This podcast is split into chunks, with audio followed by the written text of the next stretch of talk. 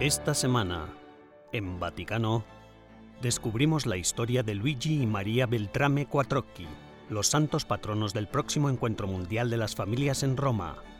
Atendemos a la conferencia Topología de la Inteligencia para descubrir los esfuerzos que la Iglesia realiza en el campo de la inteligencia artificial. Y conocemos a Carlota Valenzuela, peregrina española que camina desde Finisterre hasta Jerusalén. Todo esto y mucho más, ahora en Vaticano.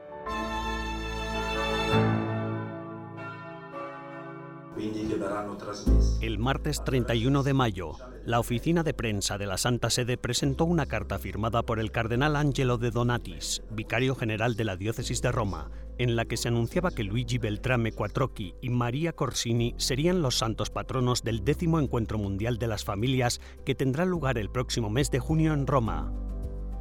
El lema del Encuentro Mundial de las Familias de este año es El amor familiar, una vocación y un camino de santidad. El testimonio de Luigi Beltrame Quattrocchi y María Corsini como patrones del evento es muy apropiado, ya que fueron la primera pareja en ser beatificada junta. Según San Juan Pablo II, vivieron una vida ordinaria de forma extraordinaria. Luigi Beltrame nació en 1880 en Catania, Italia, sus primeros años de vida los pasó junto a sus padres y sus hermanos, pero en 1889 se fue a vivir con su tío, que no tenía hijos y quien acabó solicitando la custodia. María Corsini nació en Florencia en 1884. Luigi y María se conocieron en Roma y se casaron el 25 de noviembre de 1905 en la Basílica de Santa María Maggiore. En los años siguientes tuvieron cuatro hijos, Filippo, Stefania, Cesare y Enriqueta. Durante la Primera Guerra Mundial, el matrimonio Beltrame Quattrocchi asistió a los heridos y a las familias necesitadas. Luigi trabajó en el movimiento de renacimiento cristiano y María escribió libros, ejerció de catequista, fue consejera nacional de Acción Católica y organizó cursos de preparación al matrimonio, que en aquella época eran toda una novedad. Sus hijos crecieron en la fe y tres de los cuatro entraron en la vida religiosa. Filipo, el mayor, se hizo monje benedictino. Estefanía ingresó en un monasterio benedictino de Milán y Césare se hizo trapense. Luigi y María asistían a misa a diario y comenzaron una pastoral familiar en Roma, organizando reuniones para novios y matrimonios, ofreciendo su casa como punto de encuentro para quienes deseaban profundizar en la fe. También prestaban apoyo económico a los jóvenes que deseaban ser sacerdotes. En 1951, Luigi murió de un ataque al corazón. María viviría otros 14 años, durante los cuales continuó el camino espiritual y el servicio que había emprendido con su marido.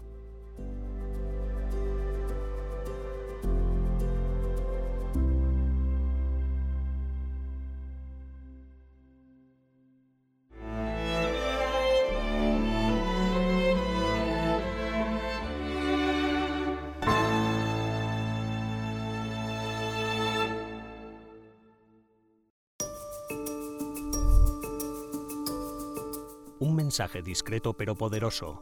Así, con estas palabras, es como el escultor canadiense Timothy Smolch definió su última obra presentada el domingo 29 de mayo, en Roma, en la iglesia de San Marcelo al Corso. Monumento a la vida es el título de la escultura que representa a María con Jesús todavía en su vientre. Una imagen clara y evocadora que hace referencia al tema de la vida, a su defensa y al deber de protegerla. Es la primera escultura provida instalada en Roma, un récord que el artista ha querido destacar. La escultura está realizada principalmente en bronce, pero tiene una parte de acero espejado en la zona del vientre de la Virgen. Al hablar del significado de la obra, Schmalz destacó que pretende ser una protesta silenciosa pero crucial, refiriéndose a la escultura como un medio para mostrar lo que debe estar más presente en nuestra sociedad desde un punto de vista visual, el valor y la sacralidad de la vida. Dos años de trabajo que el escultor calificó de providenciales teniendo en cuenta la situación actual de todo lo relacionado con el tema provida en los Estados Unidos. También destacó la singularidad de la obra debido a que hay pocas estatuas en todo el mundo que representan a mujeres embarazadas. En septiembre de 2019, con motivo del Día Mundial del Migrante y del Refugiado, el Papa Francisco y cuatro refugiados de diversas partes del mundo habían inaugurado otra escultura de Timothy Schmaltz en la Plaza de San Pedro, con el nombre Ángeles Desprevenidos.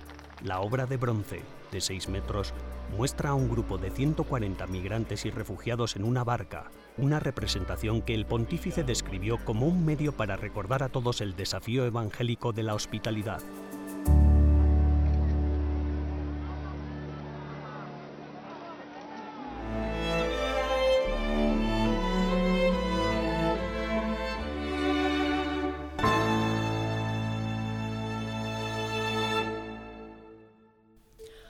Hola y bienvenidos a las novedades del Vaticano de esta semana, las noticias más relevantes del Santo Padre y del Vaticano.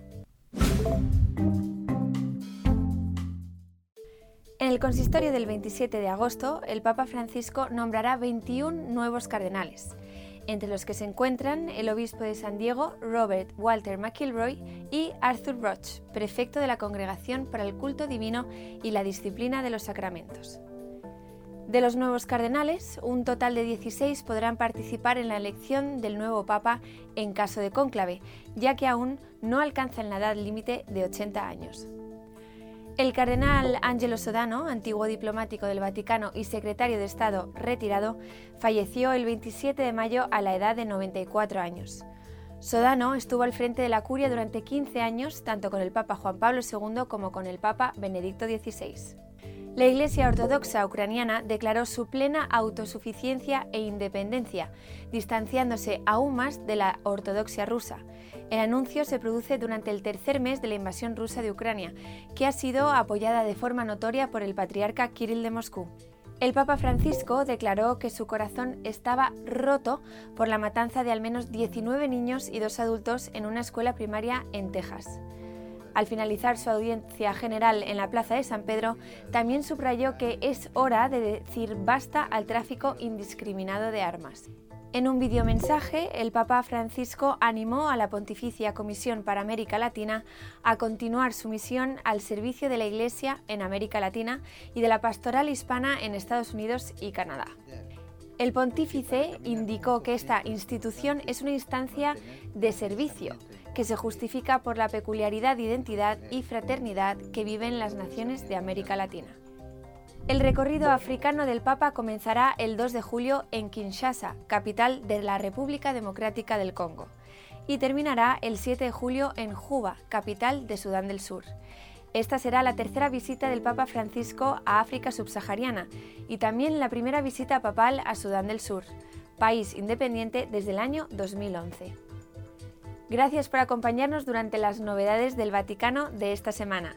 Disfruten del resto del programa, les ha informado Almudena Martínez Bordiú para EWTN Vaticano.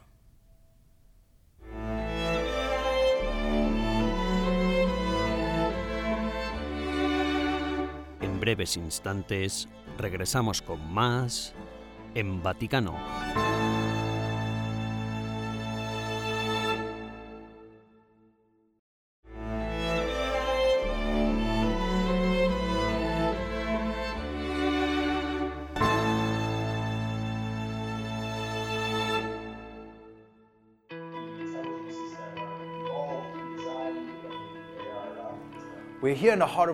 Nos encontramos en pleno corazón de Roma, en una conferencia sobre inteligencia, inteligencia humana, inteligencia animal e inteligencia artificial. La Fundación Benéfica Templeton ha reunido a científicos de muy diversas procedencias, como la teología, las matemáticas o la ingeniería.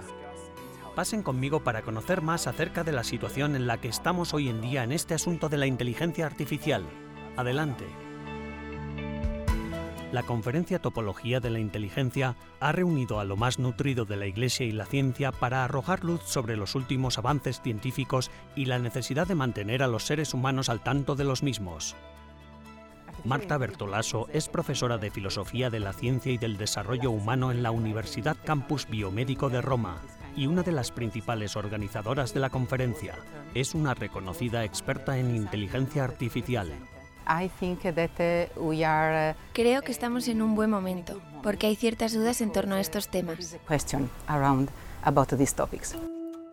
Para ella, los retos de la inteligencia artificial no son tanto las posibilidades tecnológicas que alberga, sino cómo seremos capaces de utilizarlas y construir nuevos entornos en los que todavía merezca la pena vivir. Con todo, es bastante optimista en cuanto a que los nuevos desarrollos tendrán un impacto positivo en el futuro de la humanidad. Andrew Sarasin, presidente de la Templeton World Charity Foundation, que hizo posible esta conferencia, comparte este optimismo. Está convencido de que nunca debemos tener miedo al futuro. Um, Creo que hoy se nos ha recordado que dentro de la tradición cristiana, dentro de la tradición católica, existe este sentido de apertura de la historia, que somos co-creadores del futuro con la divinidad y que la Iglesia es una forma de lograr esta co-creación. Soy tremendamente optimista sobre la aplicación de la ciencia y la tecnología si conservamos nuestros valores fundamentales de búsqueda de la verdad y de la dignidad de la persona.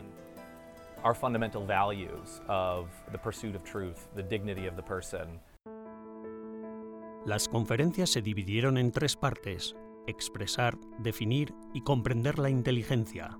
En primer lugar, el público escuchó las ideas de Andrew Barron, neuroetólogo de la Universidad de Macquarie, que explicó cómo las abejas muestran un cierto tipo de comportamiento inteligente en sus patrones de vuelo y decisiones de navegación. En la segunda ponencia, el teólogo y físico Giulio Maspero debatió con el físico teórico Mario Rassetti sobre la dificultad por la que será difícil llegar a medir la inteligencia artificial en términos generales, a pesar de que ya estamos viendo algunas formas de inteligencia no humana, sobre todo en el vuelo o la danza de las abejas melíferas. Lo que hasta ahora no hemos visto es una inteligencia artificial autorreferente o autoconsciente, un hecho que se destacó en la tercera ponencia. Es probable que los ordenadores tarden todavía en ser lo suficientemente inteligentes como para ser conscientes de sí mismos. Sin embargo, los ordenadores dominarán ciertas habilidades o artes como la medicina, el derecho o las matemáticas a un nivel igual y eventualmente superior al de los humanos. Estos avances tendrán repercusiones en nuestra visión de la persona humana,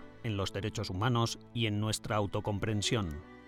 The church definitely is interested in la Iglesia siempre está muy interesada en todos los aspectos y dimensiones de la vida humana. Y en este caso, la propia noción de inteligencia está muy relacionada con los comportamientos, las dinámicas y los desafíos que tenemos en nuestra vida cotidiana, en nuestro entorno de trabajo profesional, en la ciencia y en la tecnología cada vez más. Piense, por ejemplo, como usted dijo, en la inteligencia artificial. La Iglesia nunca tiene miedo, podría decirse, de los desafíos y de los nuevos retos que surgen de la vida humana. Uh,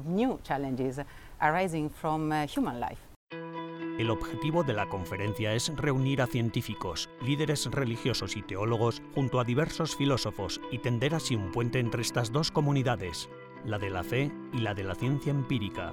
Sarasin cree que reunir a diversos grupos de expertos podría ayudar a resolver grandes retos de la humanidad, como la pobreza, los conflictos armados o este de la inteligencia artificial.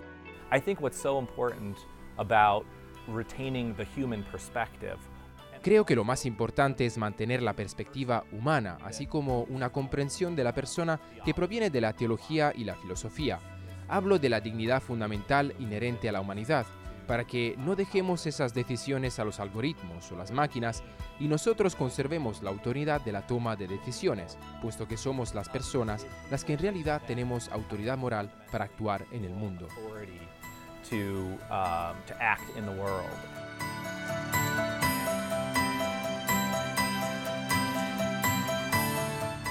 Como vemos, la Iglesia está muy implicada en el discurso científico sobre la inteligencia artificial, y es bueno que lo esté, porque tiene mucho que ofrecer en lo que respecta a las nociones de moralidad, teología y, en última instancia, respecto a la verdad. Desde Roma, Andrea Stonehauser.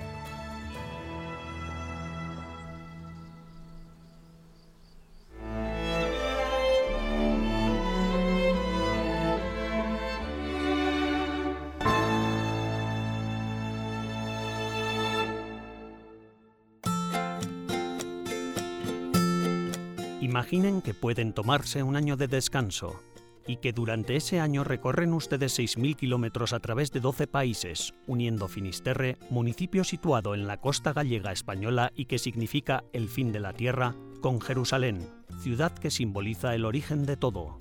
Les presentamos a Carlota Valenzuela, una peregrina española de 29 años que está realizando este viaje con un mapa y una mochila de 5 kilos a su espalda. Empezó el 2 de enero de 2022, dejando atrás su trabajo, su familia y sus amigos con la esperanza de llegar a Jerusalén a tiempo para la Navidad. Ahora, tras cinco meses de viaje y después de haber llegado a Roma, le preguntamos cómo inició este periplo. Hasta que hubo un día muy claro que en oración sentí que me preguntaba, ¿pero tú a quién buscas? Y que yo decía, pues Jesús. Y me decía, ¿pero cómo? ¿Dónde vas a buscarlo? Y decía, Jerusalén. Y en ese momento sentí que tenía que peregrinar a pie hacia Jerusalén. Y luego la decisión de dónde empezaba, eso fue un poco más de mi cuenta. Eso fui yo que pensé que tenía sentido salir desde Finisterre para hacer un camino desde el fin hasta lo que considero que es el principio.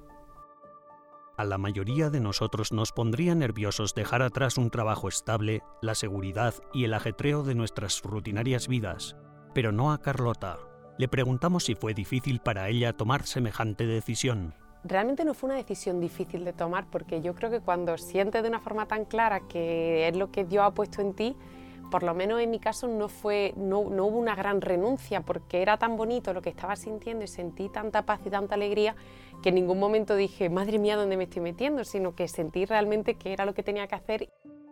Tras llegar casi a la mitad de su viaje a Jerusalén, le pedimos a Carlota que nos describa cómo han sido estos cinco meses. Regalo o sea, yo siento que lo que Dios hace cada día es regalarme, regalarme muchísimos encuentros, muchísimas experiencias, regalarme eh, aprendizajes constantes y, siento como que cada día no me merezco nada de lo que está pasando, pero al final no tengo que merecerlo, tengo que vivirlo.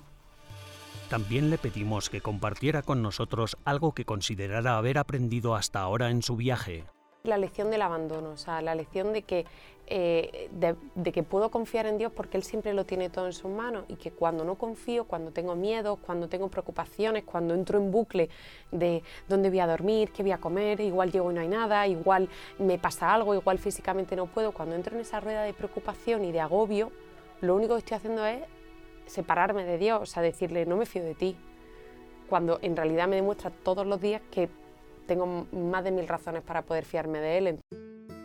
Durante su estancia en Roma, Carlota ha tenido la oportunidad de visitar la tumba de su santo favorito, Pedro. Por supuesto, le preguntamos que por qué San Pedro es su santo favorito. Pienso en Pedro que, era un desastre realmente, que era una persona eh, que tenía muchísimos defectos y que, y que, tropezaba muchísimo y que Jesús le quisiese tantísimo y le diese esa, esa responsabilidad y ese papel tan importante, me hace tranquilizarme y pensar, bueno, no, no, no, tengo que ser perfecta, tengo que abandonarme en sus manos y ya está. Entonces, Pedro aparece muchísimo eh, mientras voy peregrinando, pienso un montón en él y cuando llegué eh, hace un par de días a la plaza de San Pedro, sentí que como que estaba viniendo a verle, ¿sabes? Como venir a visitar a San Pedro y decirle que estoy igual que tú, ¿sabes? Y si Jesús confió tantísimo en ti, ¿por qué no está O sea, ¿por qué, qué, no, qué no me dará a mí si a ti te dio también tantísimo? Y ya que está en la ciudad eterna, aprovechará la oportunidad para conocer al sucesor de Pedro. La verdad que me encantaría pedirle que bendijese esta, peregrinación para que eh, mediante mí Dios también pueda bendecir a otros, o sea, para poder yo ser un instrumento más allá en mi pequeñez y en este viaje, que esto pueda servir no solamente para mí, sino para otros también. La joven peregrina nos contó que tras estos cinco meses de recorrido ya se siente algo transformada. Dos de los asuntos que acompañan a Carlota durante su peregrinación son la idea de que solo se tiene una vida y la cuestión de tener el valor de responder a lo que Dios pone en el corazón de uno. Primero es que tenga la valentía de entender qué es lo que Dios ha puesto dentro de su corazón, porque Dios pone algo diferente en cada uno. O sea, muchas veces caemos en el error de pensar que hay un camino del éxito, que hay una vía, pero al final eh, Dios nos ha creado a cada uno con nuestro nombre, con nuestra cara, ¿sabes? Y nos ha mirado de forma personal a cada uno. Yo invitaría a la gente a que tenga la valentía de investigar un poquillo por dentro, ¿no? ¿Qué, pasa en mí? ¿Qué, ¿Qué es lo que Dios ha puesto dentro de mí? Y en ese camino de descubrimiento, cuando empiecen a atisbar por dónde va la cosa, pues que se pongan en marcha. La intención de Carlota es llegar a Tierra Santa para Navidad le preguntamos qué espera decirle al Señor una vez que llegue a su meta. Pues le voy a decir lo que le llevo diciendo desde que empecé, que aquí estoy para que hagan mi su voluntad. ¿Te viene? Sígueme.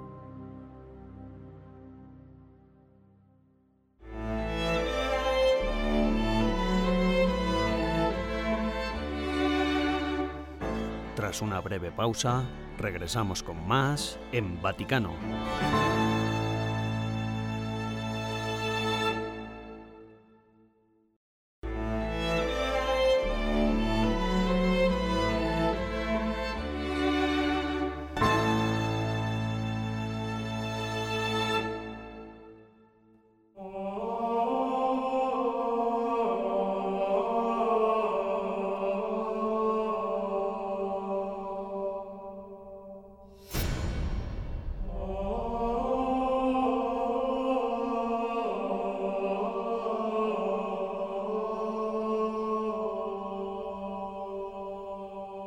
Como cada año, la Iglesia celebra la fiesta del Corpus Christi, el cuerpo de Cristo.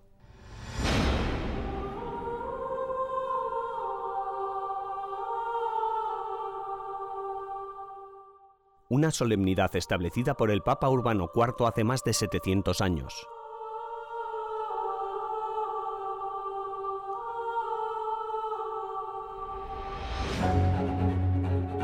Todo comenzó en el siglo XIII, cuando un sacerdote alemán, atormentado por sus dudas sobre la presencia real de Cristo en la Eucaristía, decidió peregrinar a Roma para rezar ante las tumbas de los apóstoles Pedro y Pablo.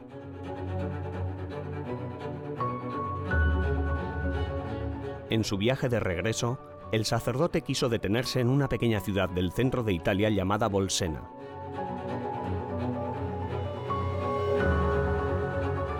Mientras celebraba misa en la iglesia dedicada a Santa Catalina, ocurrió algo extraordinario.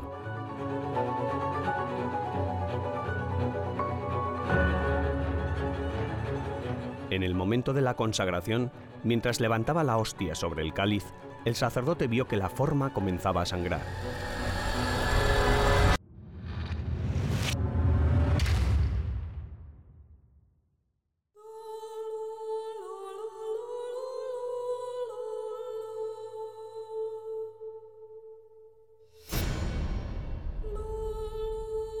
La sangre comenzó a caer sobre el corporal y sobre los paños de lino del altar.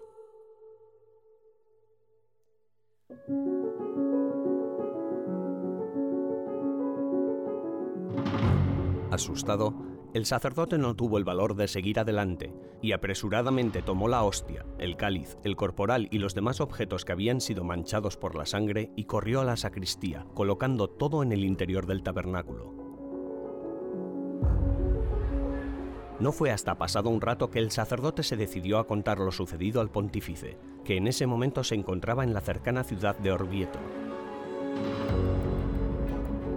El Papa Urbano IV ordenó al obispo de Orvieto que le llevara el corporal sobre el que habían caído las gotas de sangre de Cristo. El obispo, obedeciendo al Papa, se dirigió a Bolsena, tomó el corporal y, acompañado por una multitud de personas, llevó la prueba del milagro al puente sobre el río Ribo Chiaro, donde le esperaba el Papa junto con múltiples cardenales, clérigos, religiosos y gran parte del pueblo de Orvieto.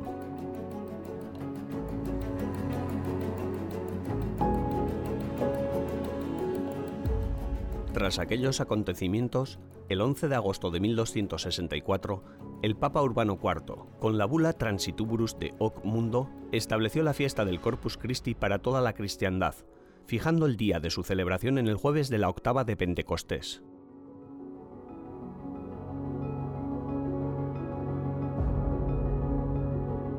En la bula de institución de la fiesta del Corpus Christi, el Papa quiso dirigirse también a Santa Juliana de Montcormillon, la mística que durante más de 20 años tuvo visiones relacionadas con el nacimiento de esta fiesta. Una luna llena atravesada por una venda que oscurece su centro. Según la interpretación de la propia mística, el disco lunar representa la iglesia militante. La venda que lo oculta parcialmente significa que falta una fiesta, Dios quiere que se cree la fiesta del muy augusto y muy sagrado sacramento del altar. Este recuerdo se conserva aún hoy en el majestuoso Duomo de Orvieto, donde el día de la solemnidad del Corpus Christi se expone el corporal del llamado Milagro de Bolsena. El historiador Luigi Fiumi definió esta catedral como un milagro de arte que surgió para custodiar un milagro de fe.